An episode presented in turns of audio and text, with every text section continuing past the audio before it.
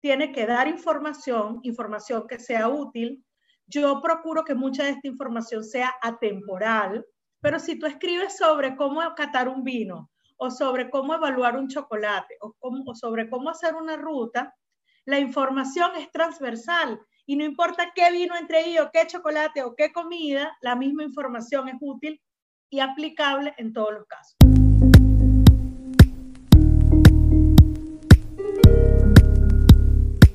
Hola, soy Malcolm Barrantes y estás escuchando Tenedor Digital, el podcast de la comunidad gastronómica apasionada por el marketing digital. En esta ocasión me acompaña Vanessa Rolfini. Ella es periodista y se define como cocinera, gastronauta y amante del chocolate. En su natal Venezuela, ella desarrolló un proyecto que llamó Rutas Golosas, con el que creaba rutas gastronómicas. Al tener que emigrar a Perú no ha podido desarrollar este proyecto. Y lo curioso es que muchas notas que ella desarrolló para este proyecto siguen posicionadas en los buscadores más utilizados. Ella nos habló sobre cómo inició este proyecto y cómo hizo para posicionar su blog dentro de los mejores en su categoría. También quiero recordarte que tenemos nuestro reto Mejora tu Instagram en 5 días, en el que podrás aprender a desarrollar la estrategia digital de tu proyecto gastronómico. Si te interesa puedes escribirme directamente a mi WhatsApp y te daré toda la información. Sin más, te dejo para que escuches todo el episodio. Hola Vanessa, gracias por estar acá, gracias por compartir tu tiempo y tu conocimiento con nuestra comunidad de gastromarketers, como nos hacemos llamar. Un placer, gracias por, por, tu, por sacar ese tiempito, por ser tan gentil de poder compartir con nosotros hoy. Con gusto. Este, Quisiera pues referenciar un poco. Tú eres venezolana y tienes cuatro años de estar en Perú. Y desde allá has estado desarrollando ciertos emprendimientos hacia el, enfoque del cacao. Así es como lo tengo referenciado.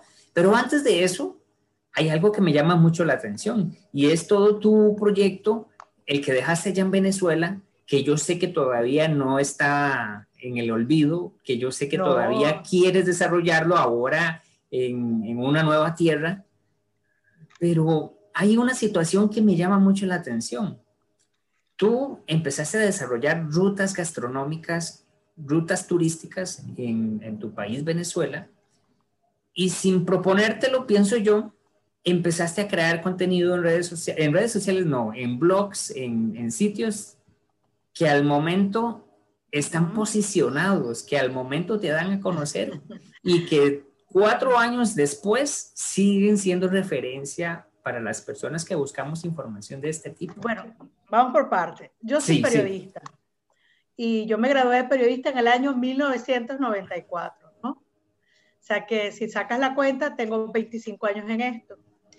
Eh, he trabajado en muchas fuentes, pero llevo más de 15 en gastronomía digamos que ya yo escribía de gastronomía cuando abro el blog, ¿no?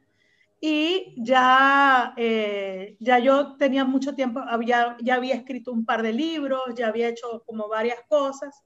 Y quien me mete a mí en el mundo de los blogs es mi ex esposo, que era muy, o sea, Antonio muy dado a la tecnología, él veía que yo todo el día andaba en estas cosas y un día me dice, pero tú deberías tener un blog. Y yo, ay, ¿qué es eso?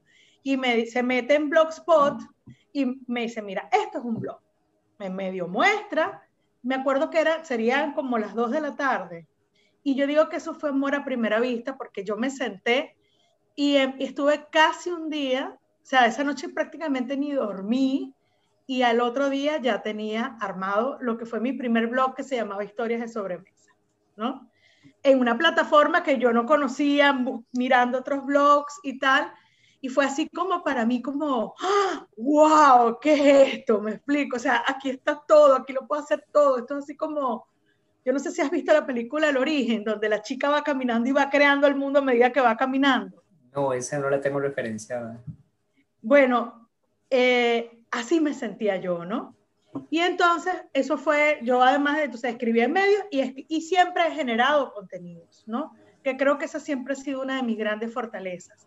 Porque eh, si tú, o sea, ¿por, qué tú dices que eso está posicionado? Porque es una información oportuna, atemporal, que además de esto siempre la están visitando, siempre, pero que tú la pudiste haber leído hace 10 años o la puedes, haber, la puedes leer ahorita y tiene exactamente la misma utilidad, ¿no? Entonces eso ayuda un montón. Después, por cosas de la vida, y además he ido aprendiendo, bueno, entonces llegaron las redes sociales, ¿no? Primero fue el Twitter, después fue el Facebook, ese fue como mi orden. De hecho, el último que entró en mi paquete fue el Instagram. Y claro, esto eh, ya yo hacía blogging y digamos que una cosa cuando o sea, se fue uniendo a la otra, ¿no? O sea, digamos que yo he vivido todo este proceso orgánicamente. A medida que he ido llegando y las cosas han ido apareciendo, yo las he ido incorporando. A mí no me tocó aprender todo de golpe, ¿no? Sea, primero fui bloguera, después hice redes, no sé qué, y así fui, ¿no? Y en el camino he ido aprendiendo. Y en ese camino pasaron después dos cosas. Yo cambio de nombre. ¿Y por qué cambio de nombre? Porque era historias de sobremesa, era muy largo. Y vi mis otras redes que eran más personales, eran B. Rolfini. Pero ¿qué pasa? La gente empezaba, B. Rolfini. Ay, pero B pequeña, B grande, doble F, doble N. En cambio, cuando llegan rutas golosas, yo digo rutas golosas y la gente lo, lo entiende al toque, lo recuerda rápido. Yo soy golosa, entonces como que tiene una vinculación conmigo, la gente dice, ay, sí, ese nombre es igualito a ti. Y entonces es muy difícil que te olviden, es en español, es fácil de recordar. Y entonces, hasta que, perdón, alguien, eh, una persona de la alcaldía de Chacao, que es una de las alcaldías como con más recursos en Venezuela, me dice, oye, estamos, queremos hacer una guía del municipio Chacao, una guía escrita, una guía turística. Y me dice, tú no nos puedes cotizar eso, tú que escribes y ya haces aquí, y haces acá y no sé qué. Y yo dije, bueno, ¿por qué no? no? Yo también arriesgada, yo tengo esa cosa, yo soy de las que se meten problemas todo el tiempo. O sea, yo no le tengo miedo a los retos, ¿no? Y en eso soy como siempre, ha sido, es mi carácter, ¿no? Y entonces eh, busqué un buen diseñador, busqué un buen, ya conocí a varios fotógrafos de mucha calidad y tal, monté una propuesta y Chacao la acepta y fue lo que, que, te quería mostrar. Esta fue mi primera guía turística. Guía turística de Chacao, mira, 2010-2011. Una guía súper completa, fotografías, infografías. Entonces aquí que se mezclaba mi conocimiento de la ciudad, mi conocimiento de la gastronomía, pero mi capacidad de generar contenido. Esto fue casi un año levantando la información con la ayuda de, la oficina de turismo del municipio. Sale la guía, nos fue súper chévere, salieron dos ediciones y ellos querían dentro de sus proyectos hacer rutas gastronómicas. Eso no se me ocurrió a mí. Fue como que llegó a mis manos y ellos, de hecho, yo ni siquiera yo fui la primera opción. Esto fue como mujer bonita. Julia Robert no fue la primera opción del director, pero Julia Robert fue quien la hizo famosa. Igualito me pasó a mí. Resulta ser que la persona que le habían ofrecido dijo que no, a mí me pareció una buena idea. ¿Y cuál no fue la sorpresa? Además, si ya yo tenía el bagaje, ya todo el mundo me conocía, hicimos la primera ruta eso fue en el año 2012, a finales de 2012, y durante cuatro años hicimos, empezamos, empezamos con una pequeña ruta dentro del casco histórico de Chacao y fuimos creciendo a otras zonas del mismo municipio y cuál no fue nuestra sorpresa que en cuatro años yo debo haber hecho no menos de 300 rutas, a caminando, ¿no? O sea, como te digo, la misma ruta, se llenaban las rutas desde el día uno, porque además era novedoso, en Caracas nadie hacía eso, Caracas es una ciudad que es peligrosa, de hecho, eh, cariñosamente le decimos Caraquistán, entonces, este, digamos que era así como, ¿a quién se le ocurre salir caminando? Los van a saltar, ¿quién va a caminar por Caracas? ¿Estás loca? Sacas el teléfono y te lo quitas, o sea, intervienen los miedos también, ¿no? Dije, no, vamos a ver cómo nos va. Y nos fue muy bien. La gente empezó a hacer todas las rutas y eh, ese, ese trabajo en Chacao me trajo mi segunda guía, que también te la traje, que fue la gente de la Embajada de España, supo que yo había hecho la otra guía, me llamaron y me pidieron que hiciéramos este proyecto, que es la guía de restaurantes españoles de Caracas. Y se hicieron dos ediciones, ¿no? Entonces, eh, ¿qué pasa? Una cosa alimenta a la otra, porque para ser guías tienes que conocer a la gente, pero si conoces a la gente, eso te ayuda a mapear, y si mapeas y conoces a la gente, sabes qué mostrar. ¿Sabes? Como que todo se va tejiendo aquí y son procesos paralelos, pero todos son importantes, ¿no? Súper interesante. Mira, tocaste tres cosas que me llaman la atención y que quiero que vayamos desglosando. Primero, creación de contenido. Te definiste como una creadora de contenido. Totalmente. Y lo hago a diario, además.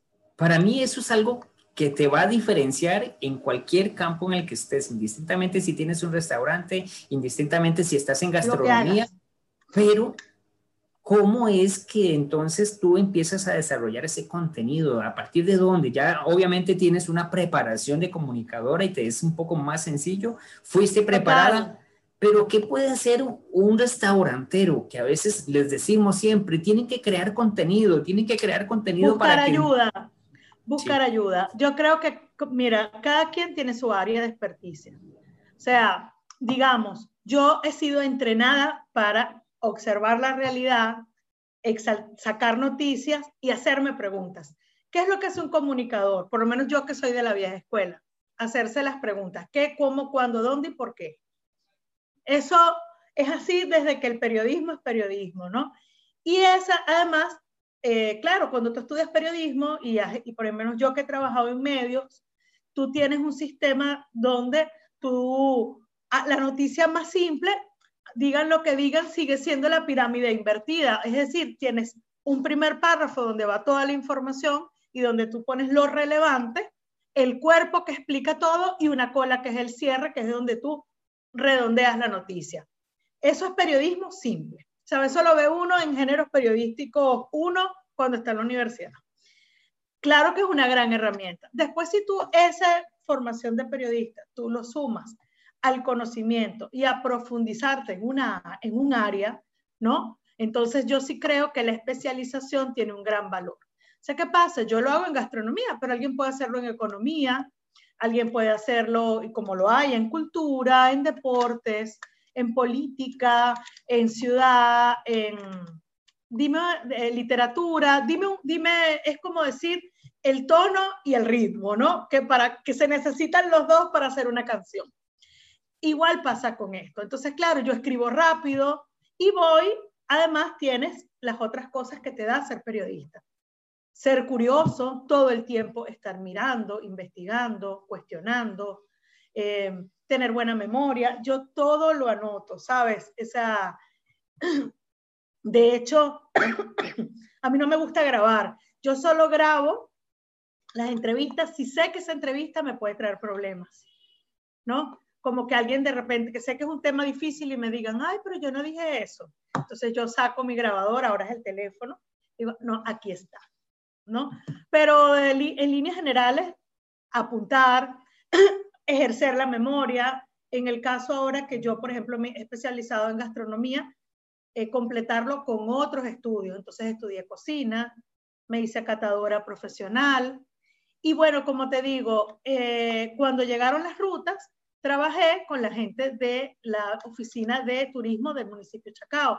Y ahí estaba Betil de Fariñas, que, oye, yo aprendí, o sea, lo, que, lo poco mucho que yo sé de turismo lo aprendí con ella, porque me decía, Vanessa, los principios básicos para esto son esto, esto, esto y esto.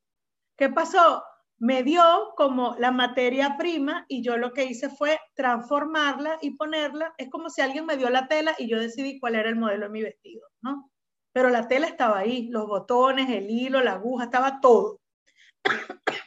Entonces a lo que voy es que eso sucedió de esa manera. Si llega un restaurantero, yo qué le digo, ¿sabes qué?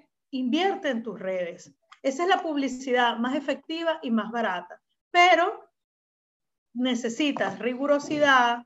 No es que vas a postear hoy, vas a postear en 20 días, hacer fotos bonitas, invierte en una buena imagen. Yo a veces veo cosas de restaurantes que digo, puede ser que sea muy sabroso, pero la foto es terrible, o no, no me dice nada, o no me ayuda, o no, no, no es apetitosa, ¿no? Por poner un ejemplo, o no es interesante.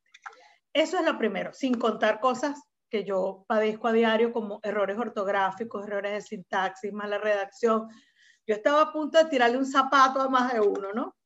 Entonces, pero digamos que todo eso va, o sea, como ves, esto es un ecosistema. O sea, ni hay una línea recta para llegar aquí, ¿no? Entonces, eh, la mayoría de los periodistas, por ejemplo, de mi, de mi generación, son muy formados como estoy formada yo, ¿no? Entonces tú dices, oye, claro, hay gente que es más rápida, gente que es menos rápida, también tú te vas como... Entonces, así generas contenido. Y un contenido que tiene que ser, tiene que dar información, información que sea útil. Yo procuro que mucha de esta información sea atemporal, o sea, porque si yo escribiera en un periódico y escribiera noticias es otra cosa. Pero si tú escribes sobre cómo catar un vino, o sobre cómo evaluar un chocolate, o, sobre cómo hacer una ruta, la información es transversal y no importa qué vino entre ellos, qué chocolate o qué comida, la misma información es útil y aplicable en todos los casos. Tiene que estar claramente escrita, eh, tiene que tener estructura, ¿verdad? Tiene que ser amigable, tú tienes que definir un estilo y además de eso, decir, oye, esto es lo que la... Eh, ahora yo siento que la gente, bueno, no es que yo lo sienta, la gente lee mucho menos, entonces, bueno, hay que buscar la manera, lo haces por pasos, a la gente le encanta siete pasos para entender tal cosa. Si el formato es bueno, ¿por qué no utilizarlo, no? Y lo otro es ser directo y vincularte con otros y darle información. Yo creo que la generosidad trae generosidad. Entonces yo veo que a veces la gente es un poco tacaña, ¿no? Por no decir mezquina con sus contenidos, ¿no? Y entre tú más compartes, eso hace que tú crezcas más. O sea, yo siempre digo a la gente, no escondas nada, ¿sabes? Al final ahora todo, o sea, todo se sabe. ¿Por qué no compartirlo? ¿Por qué no explicarle a la gente cómo hacer una ruta? ¿Cuáles son los temas con los que yo me encontré? Yo no puedo hacer rutas en todo el planeta, yo no puedo monopolizar eso, pero yo sí quiero que la gente que hace rutas lo haga bien, porque si alguien hace una ruta y la hace bien y le va bien, cuando vea la mía, es posible que se anime a hacer la mía porque tuvo una buena experiencia. Eso se llama sinergia. ¿no? Y es muy importante hacerlo así. O sea, tú dirás, ay, esta, esta muchachita venezolana come flor, pero a mí me ha funcionado, ¿no? ¿Por qué? Porque las entonces tú qué dices, oye, ah, mira esto y tal, porque esto es como, como te digo, esto es un ecosistema que va dando, dando vueltas, se va transformando, todos estamos conectados, ¿no? Entonces, así, eso por eso creo que los contenidos tienen que, y estar dándolos y actualizándolos constantemente, ¿no? Es decir, estar atento, comparar y algo que yo le pido a la gente con los contenidos, ser honestos en lo que tú escribas ahí, ¿verdad? O sea, por ejemplo, yo que escribo y evalúo chocolates, que es como el área en la que me he especializado más últimamente. Cuando un chocolate tiene un defecto, yo lo digo, no tienes que ser ofensivo, pero yo, por ejemplo, tú le dices a la gente, oye, es bueno que hagas este ajuste, este, yo creo que mejoraría tu producto si tú tostaras menos, o tuvieras más control sobre la fermentación. Te estoy diciendo eh, eh, ejemplos, ¿no? Este, este, este, no todos los chocolates pueden ser el top to the top, también hay gente que tiene potencial, gente que está empezando. Muchas veces yo pongo, miren, este chocolate tiene sus defectos, pero tiene potencial. Yo lo incluiría en mi lista de los chocolates que tienen futuro y que van a crecer y que van a ser mejores. A veces, lo, a veces acierto, a veces no acierto. Pero creo que eso tiene que ver. Dar información. Dar información es un servicio. Y yo, no es un tema del ego, es un tema del otro. Sabes, si yo te estoy dando información es porque yo quiero que tú mejores tu calidad de vida, que tú tengas más elementos para escoger, para ser mejor, para compartir, para hacer crecer al otro. Digamos que así funciona, ¿no? Entonces, digamos que así veo yo la creación de contenidos, no importa el área en la que estés, pero no hay que ser mezquinos, hay que trabajar con calidad y hay que compartir y pensar a quién le estás escribiendo, qué servicio estás prestando, cómo estás mejorando su vida, ¿sabes? ¿Cómo va a ser esto para que esta persona, eh, negociante, gastronauta, el que sea, esta información le sea útil?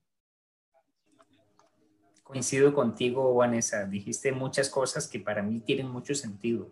Para mí es determinante que las marcas empiecen a crear este tipo de contenido que este contenido al final son respuestas a sus necesidades, son respuestas a esos problemas constantes que están presentando.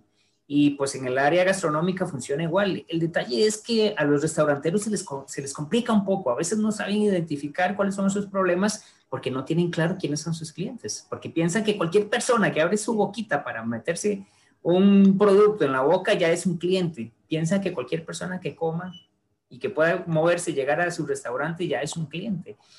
Puede ser que consuma el producto, pero no es su cliente ideal. Y entonces, en el momento en que no identificas a esta audiencia específicamente, no sabes cuáles son sus problemas, no sabes cuáles son sus inquietudes y por ende no sabes cómo crear contenido que responda a esas necesidades. Claro, final... lo que pasa es que empiezan al revés. La gente cree que el contenido es una consecuencia de lo que tú haces.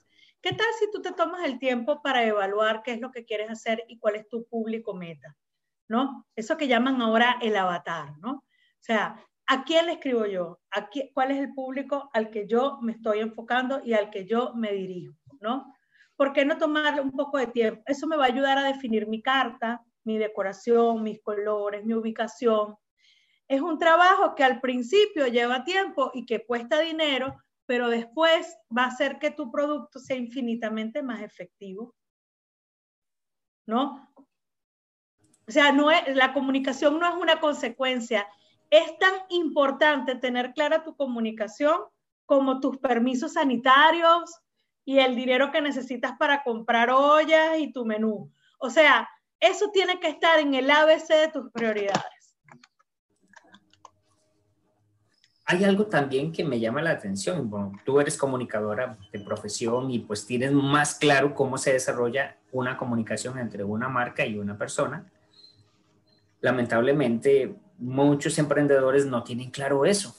Y al tratar de plasmar sus marcas en redes sociales, se convierten en un monólogo que no, ahora con redes sociales es, tan sencillo poder recibir una retroalimentación, poder crear una comunidad, pero no lo hacen por esta incomprensión de que lo ideal es estar enviando un mensaje y tener una respuesta de las personas para poder escucharlas, para poder ajustar donde tenga que ser ajustado y para que el producto final pueda ser todavía más alineado a lo que la persona quiere, para que esa experiencia gastronómica sea lo que la persona está esperando. Bueno, yo también creo en este punto que, que, que, a veces yo lo que, lo, que, lo que veo es que la gente no tiene claro lo que quiere, ¿no? y al no tenerlo claro lo transmites en tu red. Después, la competencia es feroz, ¿no? O sea, entonces, eh, y yo creo que ahí hay que informarse bien. Primero, ¿cuál es mi público objetivo? Si tú eres un restaurante que está en un barrio de Lima o de San José o de Caracas o de Bogotá, tú dices, bueno, este es mi perímetro de acción. ¿Quién es mi público que viene? ¿Es esa gente que viene de vez en cuando o es el que viene todos los días? No, el que viene todos los días o el que viene con frecuencia, que tiene pequeños consumos como un café, una cerveza, un sanguchito, por ponerte una cosa pequeña, ¿no?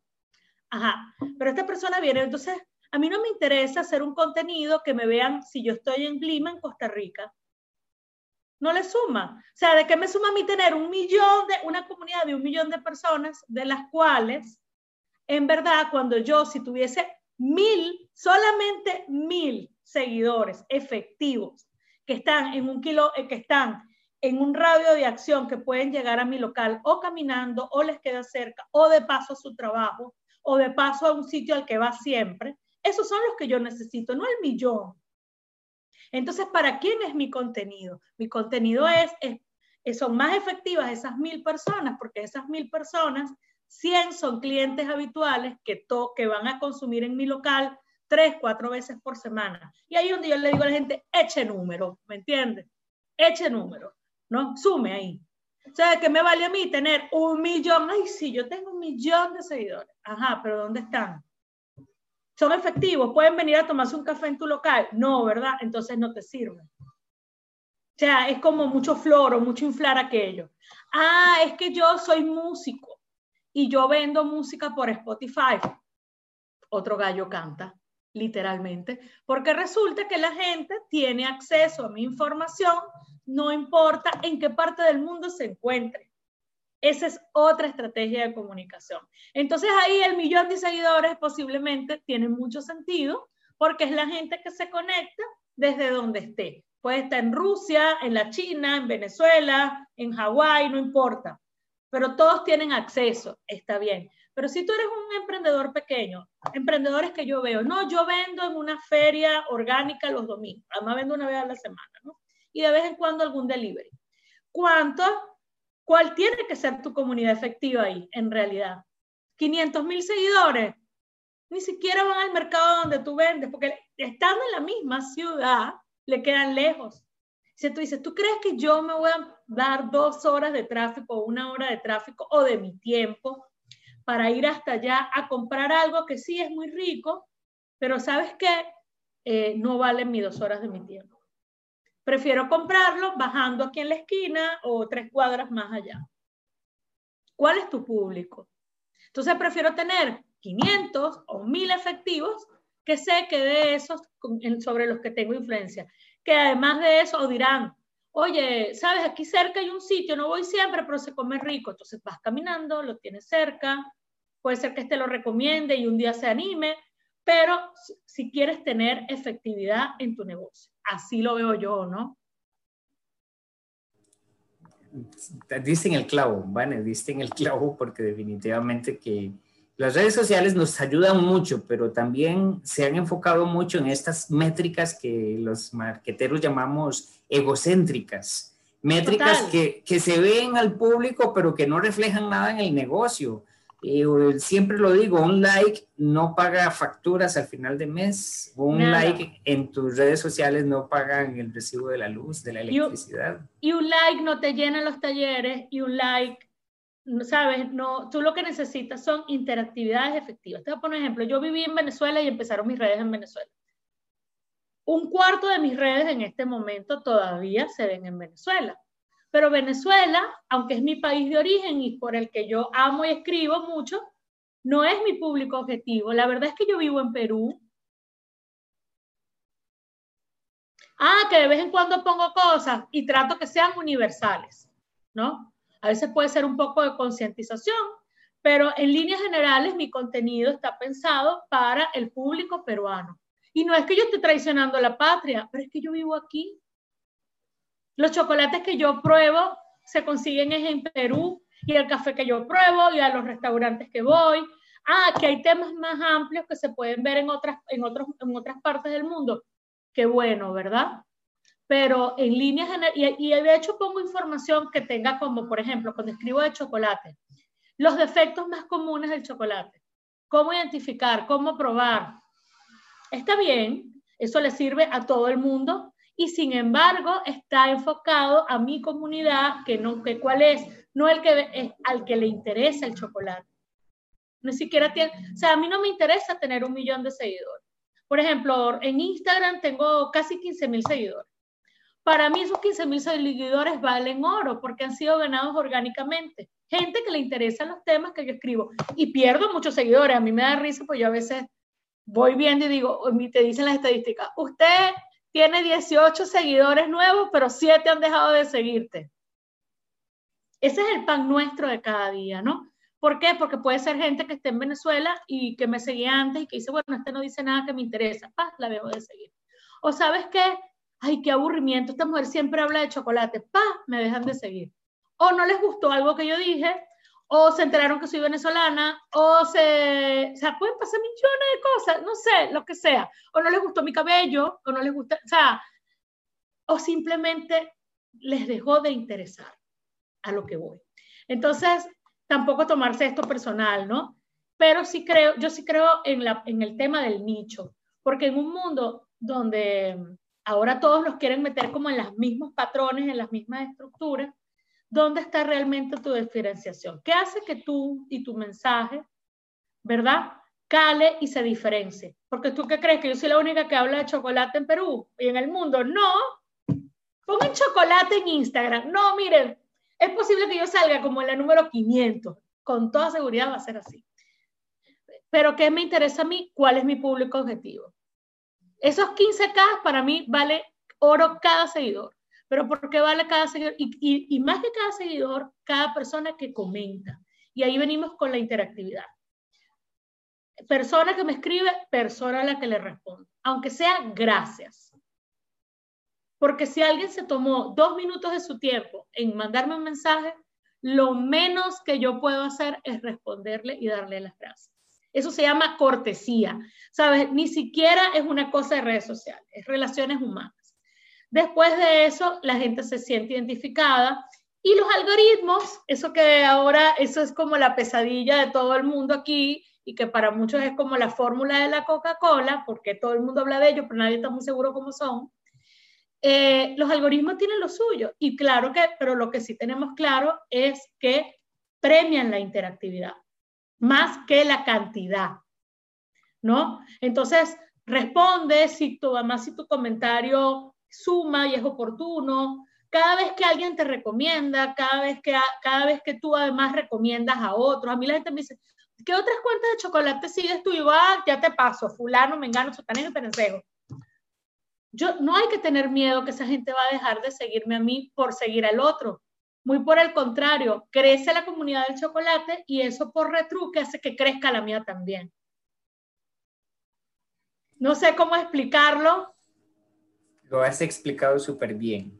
Eh, y, fíjate que yo voy a aprovechar esto porque quería tocar un tema que me, antes de que estábamos conversando, antes de entrar al aire, me decías tú, me estoy quedando sin pila.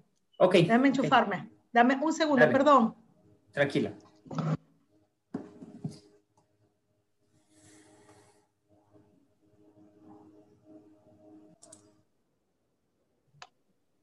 Ok, entonces, eh, fíjate Vanessa que pues quería introducir un tema que ya habíamos conversado previamente y que se alinea mucho con esto, porque tú me decías, bueno, todo lo que he hecho yo en Venezuela lo quiero replicar ahora aquí en, en Perú, pero en este tiempo que he estado aquí desarrollándome, he estado creando relaciones, he estado conociendo personas, conociendo sitios, y esto habla mucho también de lo que estás haciendo en redes sociales, o sea, indistintamente de si es el medio digital o si es el medio físico, si estamos en el restaurante o si estoy en las redes sociales, Crear relaciones te va a ayudar. Crear una relación de comunicación entre la marca y las personas que siguen la marca es determinante.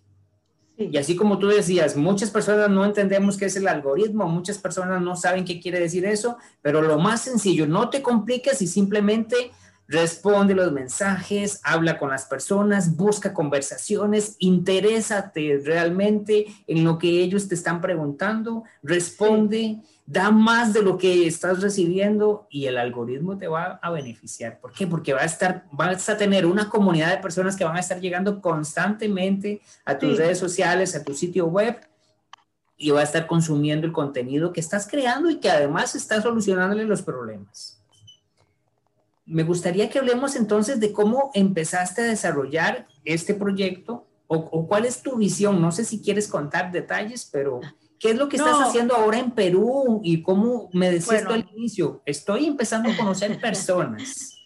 Bueno, a ver, eh, vamos por partes. Yo en Perú sigo haciendo lo que he hecho durante los últimos 25 años de mi vida, ¿no? Que es informar y comunicar digamos que lo que ha cambiado es como el escenario, ¿no? Pero el know-how ya yo lo tenía. Em, después, bueno, estoy en un área que es universal, porque a todos nos gusta, más o menos nos gusta comer, ¿no? Y, bueno, y lo que hablábamos ya de lo que es la comunicación. Después, yo en Caracas hacía estas rutas gastronómicas, como te decía, empecé en Chacao y después una cosa que fue muy importante, yo migré y hice rutas en mi área de Caracas, que era la Avenida Victoria, que, era, que es como decir el gueto italiano de Caracas, ¿no? Que con quien trabajaba, con mis vecinos, mi comunidad.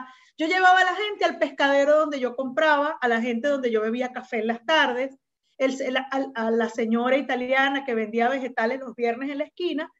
¿Qué pasaba? Yo los llevaba a los sitios a los que iba yo. ¿no? Básicamente. Fíjate tú, ¿qué hice yo? Transformé una experiencia personal y lo que hice fue empezarla a compartir. Ay, ella es fulana y entonces hacía una cosa que a la gente le gustaba mucho y lo sigo haciendo, que es mezclando la información formal con la informal. Sí, este barrio fue creado por el arquitecto tal y en tal zona de Caracas y porque en la época del presidente tal, pero saben que este señor que está aquí se llama fulanito de tal y su hijo estudió conmigo y, y lo mejor, cuando él era, cuando yo era chiquito, él, él nos hacía, entonces fíjate tú que tú ¡guau! enlazas una cosa con la otra y primero hace que la gente no se aburra, mantenga el interés, das información formal, pero también das una información que es emotiva. Ese es un esquema de trabajo y ese es mi esquema de trabajo, ¿no? Que cada quien tendrá el suyo, pero en gastronomía funciona bien. Pero para hacer eso, ¿qué tienes que hacer? Mapear. Mapear. ¿Y qué es mapear? Salir, mirar, probar, comprar. Yo publico el 25% de las cosas con las que yo me topo a diario. La gente cree que es que todo lo que yo como lo fotografío y es mentira. Hay cosas que no me gustan o no me interesan o me parece que no suman o que no tienen nada interesante. Ahí quedan, ¿verdad? Pero están mapeadas. Ya sé dónde están y dónde conseguirlas y cómo conseguirlas o a quién preguntar. Esa es la primera cosa. Entonces, ¿qué sucede cuando yo me mudo a Perú? Yo emigro y al emigrar, bueno, la vida, emigrar es muy difícil y en, y en la vida de cualquier persona hasta en las condiciones más favorables de inmigración, tú te estás enfrentando a un país que te tienes que aprender desde cero. O sea, lo que para un peruano ellos eh, ha, sido, ha sido su día a día, a mí me ha tocado aprendérmelo en cuatro años. Desde la geografía del país, ¿verdad? ¿Dónde quedan las principales ciudades? Su comida, su cultura pop, sus grupos favoritos, los nombres de sus calles, sus referentes, ¿no? Porque con eso es que trabaja uno. Ese, ese en realidad, entonces, ¿qué, pasa, ¿qué ha pasado? Dedicarle mucho tiempo a esto, su literatura, sus autores, su tele... Y ojo, yo no veo televisión, no me gusta ahora, ¿no? Y sin embargo, ah, que hay que cine peruano, por ejemplo, festivales, sus museos, su arte. O sea, aprenderte un país como ir a la escuela ha sido esto, ¿no? Si no, no tiene sentido. Y hace que cuando yo le quiera llegar a mi nuevo público, que son los peruanos, yo no hable tonterías, sino que yo hable con fundamento. Pero para hablar con fundamento tienes que estudiar y enseriarte, ¿no? Esa es la primera cosa. Entonces, claro, cuando yo dije, quiero hacer rutas en Perú, ajá, pero estos no son mis vecinos con los que yo tengo viviendo 20 años, ni es el municipio que me contrató una guía mis condiciones son otras. Ah, que es el know-how, sí, pero cambian las circunstancias. Entonces ahí es cuando uno empieza a usar la cabeza y digo, bueno, la primera cosa es aprenderme esto. Entonces en cuatro años, ciertamente, no he hecho rutas, pero no han salido de mi agenda. ¿Y, ¿Y por qué no han salido de mi agenda? Porque yo estoy haciendo la primera parte de toda persona que quiera hacer rutas gastronómicas o quiere escribir de gastronomía, que es mapear. Mapear, conocer, ver dónde están las cosas, probar, ver qué sirve y qué no, aprender sus productos, los nombres de sus productos, tener clara cuál es tu comunidad. Por ejemplo, yo aquí en Perú tengo la comunidad de peruanos, tengo la comunidad de extranjeros que viven en Perú, que son otra comunidad, y tengo una comunidad muy buena y muy grande que yo tengo ligeramente abandonada, pero uno de mis planes es tomarla, que somos 800 mil venezolanos en Perú. Eso es mucha gente. Y mucha gente que le gusta comer y que tiene unos grandes niveles de nostalgia. Eso es un público que está ahí, virgen. Ahí muy poca gente le ha metido la mano, en realidad, ¿no?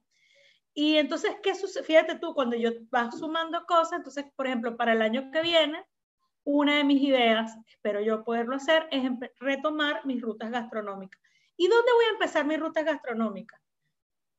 Voy a empezar en mi barrio, yo vivo en Miraflores, un poco el mismo esquema, a la cafetería a la que yo voy dos o tres veces a la semana a tomar café, ¿verdad?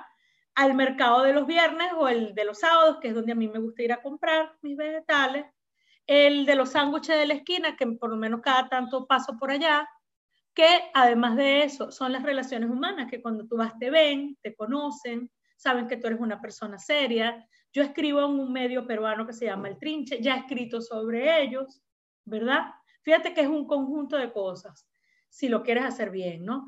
Y entonces, ¿qué pasa? Cuando yo vaya, le digo, oye, yo quisiera hacer una ruta y tal, y les explico y les muestro, ya hay un componente que no lo venden en el supermercado, pero que es fundamental en estos casos, que es la confianza. ¿no? Y una confianza que tú no puedes defraudar bajo ningún punto de vista. Toma años ganársela y un segundo perderla. Entonces es súper importante eso. Eh, y, cuando, y no decir mentiras. Cuando puedes, puedes y cuando no puedes, no puedes, ¿no? Entonces, ¿cuál es el trato? Oye, entonces, bueno, uno hace un esquema de negocio, uno ve cómo hacerlo y empezar a trabajar sobre eso. A la par, yo me he ido dando a conocer porque la gente sabe que yo todo el tiempo estoy posteando cosas, estoy mostrando cosas, bla, bla, bla, bla. Es decir, que hay una cosa que se llama coherencia. El día que yo lance mis rutas, a nadie le va a extrañar. Es como lógico que yo lo haga. Ya te has posicionado como experto, la gente sabe que tú sabes, que te gusta, que vas, que lo has probado. Entonces también vuelve a aparecer la palabra confianza. Fíjate que parecería, tú me dirás, oye Vanessa, pero esto toma años. Es que bueno, lamentablemente estamos viviendo en un mundo donde todo es para ayer, pero las cosas en realidad sí toman tiempo. Y si hay que hacerlas poco a poco, con paciencia. ¿no? Porque muchas de estas cosas no las paga el dinero.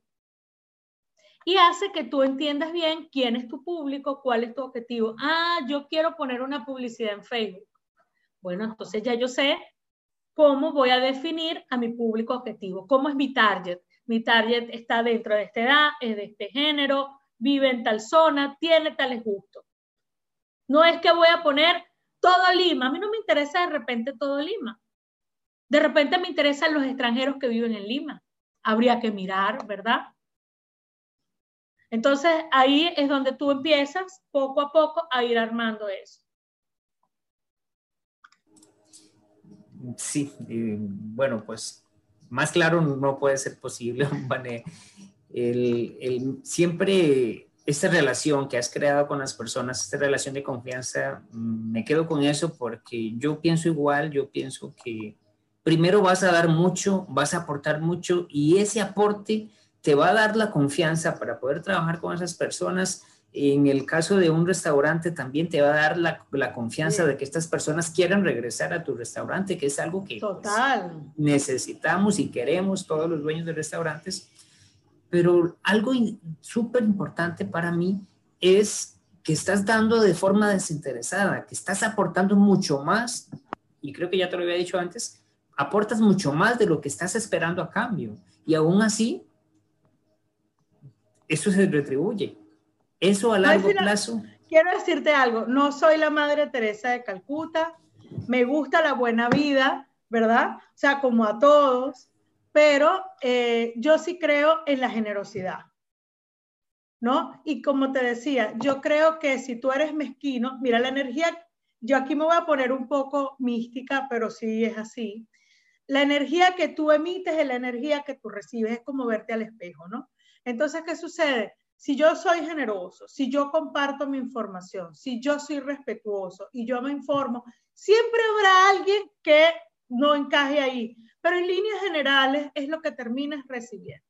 Y haciendo además, aprendiendo del otro, porque ¿qué pasa? Tú tienes un restaurante y tú eres su community manager Tienes que, vete un día, dile, dile al dueño del restaurante que te deje lavar platos toda la noche. Ten la experiencia. Dile al dueño del restaurante que te ponga un día a pelar un, saco de papas o a pelar un saco de cebolla. Ah, hasta que se te pongan los ojos así rojos e irritados de llorar. No importa. Y dile que un día tú quieres estar dos o tres días atendiendo mesas. O en la barra. O haciendo café o de anfitrión, o quieres acompañarlo a hacer la compra, o quieres limpiar el baño. Parece una tontería, pero no lo es. ¿Y qué quiere decir eso? Que tú vas a entender el negocio y cómo funciona. Vas a escuchar a la gente, qué se dice en la cocina, qué se dice en la sala, cómo se comporta la gente. No es un tema de un libro, ni es una cosa que a ti te parezca o es tu idea de las cosas. No, es que tú te has tomado el tiempo en conocer. Por ejemplo, yo a cada rato, yo tengo como 6, 7 chocolateros que sé que, son, que no solamente están en Perú, que sé que son técnicamente impecables. Cada vez que yo me tropiezo con un chocolate que trae un defecto o que no entiendo, rápidamente les mando una foto. Mira, ¿tú has probado esto? ¿O qué, qué crees tú que pasó aquí? Yo, Oye, Vanessa, y, y les mando la misma pregunta a tres, cuatro personas distintas. Y por lo general coinciden, pero siempre hay alguien que te dice una cosa o que no coincide o que te da otra alternativa. Entonces, ¿qué sucede? Yo aprendo, si yo aprendo, yo es lo que voy a transmitir. ¿Y qué sucede? Eso es lo que te hace un experto. Igual cualquier community. Yo de verdad, se lo he dicho a más de uno, tú tienes un restaurante que es un cliente, chévere. Pídele al dueño que te deje trabajar en algunas áreas del restaurante. Ese sistema que, de McDonald's que es tan conocido que la gente hace todo, es que ese sistema es maravilloso. Es la única manera que tú entiendas qué sucede ahí. ¿Qué pasa con cuando devuelven un plato que tiene comida? ¿Qué pasa con, qué pasa con los niños? ¿Qué pasa con la gente? ¿Qué hace primero? ¿Cuál es su primer comportamiento? ¿Qué es lo que más piden? ¿Cómo regresan los platos? ¿Te dan los buenos días? ¿La gente es amable? ¿Qué pasa con las propinas? ¿Qué pasa con la limpieza? La música, la decoración, los olores, todo eso forma parte de un restaurante. ¿Y cómo lo voy a aprender? ¿Sentado en mi casa desde una computadora escribiendo? Bueno, la mala noticia es que eso no funciona así. Entonces eres más efectivo, lo vas a entender mejor, más allá, que además están esos efectos colaterales. Te ganas el respeto del cliente, el cliente percibe tu interés, tú eres más efectivo, creces profesionalmente. Fíjate que si tú lo te pones a ver, tienen más ventajas que desventajas. Ah, que un par de días no pudiste con el lumbago por estar 12 horas parado sirviendo mesa. Nada que una pastilla no quite. ¿Me explico? Nada que una pastilla no quite. Que te dio asco limpiar el watercloak. Bueno, nadie se ha muerto de eso, ¿me explico? Ya fue. Entonces, pero ganas un know-how, pero que no, que, ¿sabes? Invalorable. Sí, eh, Vanessa, pues de nuevo sin palabras no puedo agregar más al comentario que has hecho siempre, como te he estado diciendo, muy claro. Ya para ir cerrando, Vane, este, quisiera que, que, nos des tres consejos. Siempre le he pedido a nuestros invitados y hemos enfocado mucho la, la, charla hacia la comunicación, la comunicación en los restaurantes. Y tú como una especialista en este tema, entonces, ¿qué debe tomar en cuenta y lo hemos dicho ya en la charla, pero tal vez a modo resumen y tal vez agregarle algún tip adicional, ¿qué debe tomar en cuenta un negocio gastronómico en su comunicación, indistintamente si es en eh, redes sociales o si es eh, personalmente? Conocer los gustos de tu público y el público que va a tu restaurante, fundamental. ¿Quién es tu público? Es decir, ¿qué le gusta comer? ¿A qué hora? ¿De qué edad? Eso va a hacer que tú tomes las decisiones. ¿Cuáles son los sabores que prefieren? No, ¿Qué les gusta más de la carta? O sea, información. Es traer todo lo que tú puedas conocer de tu cliente. Y de tu cliente en dos sentidos, el que se siente en la mesa y el que paga tu cuenta, que es el dueño del restaurante, ¿no? la segunda cosa que yo creo que tiene que ver con la negociación con el dueño del restaurante y el community o quien le lleva las comunicaciones y, aunque parezca una cosa loca, comunicaciones y términos claros de negociación. ¿Qué estás dispuesto a dar? Dar expectativas que sí y, y una métrica que tú sí puedas cumplir, ¿verdad? Y explicarle bien la comunicación clara. Yo trabajo de esta manera, estos son mis objetivos, yo te voy a explicar bien y explicarle, hacerle un diagnóstico a tu cliente. Oye, tú estás aquí, ¿verdad? Yo creo que sinceramente, si damos tales pasos, este debería ser lo que nosotros debemos lograr, ¿no? Y con la flexibilidad necesaria de que hay cosas que van como evolucionando. Por ejemplo, el que es community de un lugar en marzo de este año o en febrero le cayó la pandemia. Esto es una cosa que fue absolutamente nadie la veía venir. Pero a veces es la pandemia o puede ser una tragedia natural, ¿verdad? O puede ser que el dueño diga, tome decisiones o que vendan o que lo agarre ahora el hijo del dueño porque se murió el dueño. O sea, tiene que ver la flexibilidad para hacer cambios porque las contingencias existen. Y la tercera cosa, yo creo que es un respeto, pero a toda prueba de tu público con el que tú trabajas. Piensa siempre esto, estás dando un servicio. Y cuando se da un servicio, los servicios se dan de manera desinteresada, pero además de, aunque tú no lo creas, ¿no? Por, este, y cuando digo desinteresada, me refiero a que tú quieres que esta persona mejore su calidad de vida. Tienes que pensar que tu cliente no es estúpido, ¿verdad? Ay, no, pero si yo pongo eso, la gente ahora eso ni lo entiende. ¿Será que no lo entiendes tú? ¿Verdad? Qué rico cuando, porque es como hablarle a un niño, cuando tú a un niño le hablas, el niño se pone, se pone insoportable. Pero si tú a un niño le hablas con firmeza y le hablas con respeto, el niño responde de la misma forma. Igual pasa con, con tu comunidad y con tus redes, ¿no? Piensa siempre eso. Y hablar con claridad, sin mentiras, con honestidad, sin ser ofensivos. Hay que tener mucho cuidado con eso, ¿no? Y no desmerecer al otro para subir tú. ¿Qué tal si, hay público para los dos? Ah, tú quieres ser líder, hasta los líderes tienen que pactar. Porque para ser líder tienes que estar en una lista de algo, si no estás solo.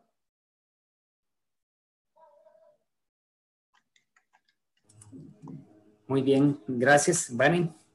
quiero agradecerte públicamente por tu tiempo, por el conocimiento nos quedaron algunos temas que quería tocar, quería pues eh, profundizar un poco más en el café, pero me pareció mucho más alineado en este momento todo el tema de la comunicación. Oh, Así que te hago desde ya la invitación a una posterior visita para que ya podamos entrar. Con todo cariño, con todo cariño. Y algo importante, siempre trabajar con cariño, ¿sabes? El cariño se nota, se nota también en redes. Cuando tú haces algo con, desde el corazón y con cariño, eso, eso eso le da un toque especial a todo lo que tú haces. Sí, coincido. Vane, ¿cómo te pueden encontrar las personas en redes sociales? ¿Cuáles son tus redes? En, Instagram, todas mis redes se llaman igual, soy Rutas Golosas. ¿Y en, cuál eres más activa o en cuál te pueden la que soy contactar? Más, la que soy más activa soy Instagram, lo admito, ¿no? Eh, tengo el blog que lo tuve abandonado mucho tiempo porque, bueno, la verdad es que no me daba chance, pero todas mis redes se llaman Rutas Golosas. La que soy más activa es el Instagram y el Facebook, pero yo recomiendo siempre seguirme más en el Instagram. El Twitter estoy, pero no lo uso. La verdad que eso me dejó de interesar, ¿no? Entonces simplemente está ahí, tiene 12 mil seguidores, ¿no? Que me da mucha risa. Y sigue creciendo, cada tanto veo, ay, usted tiene tantos seguidores más, pero no es mi interés. O sea que Instagram es la que más, más, más.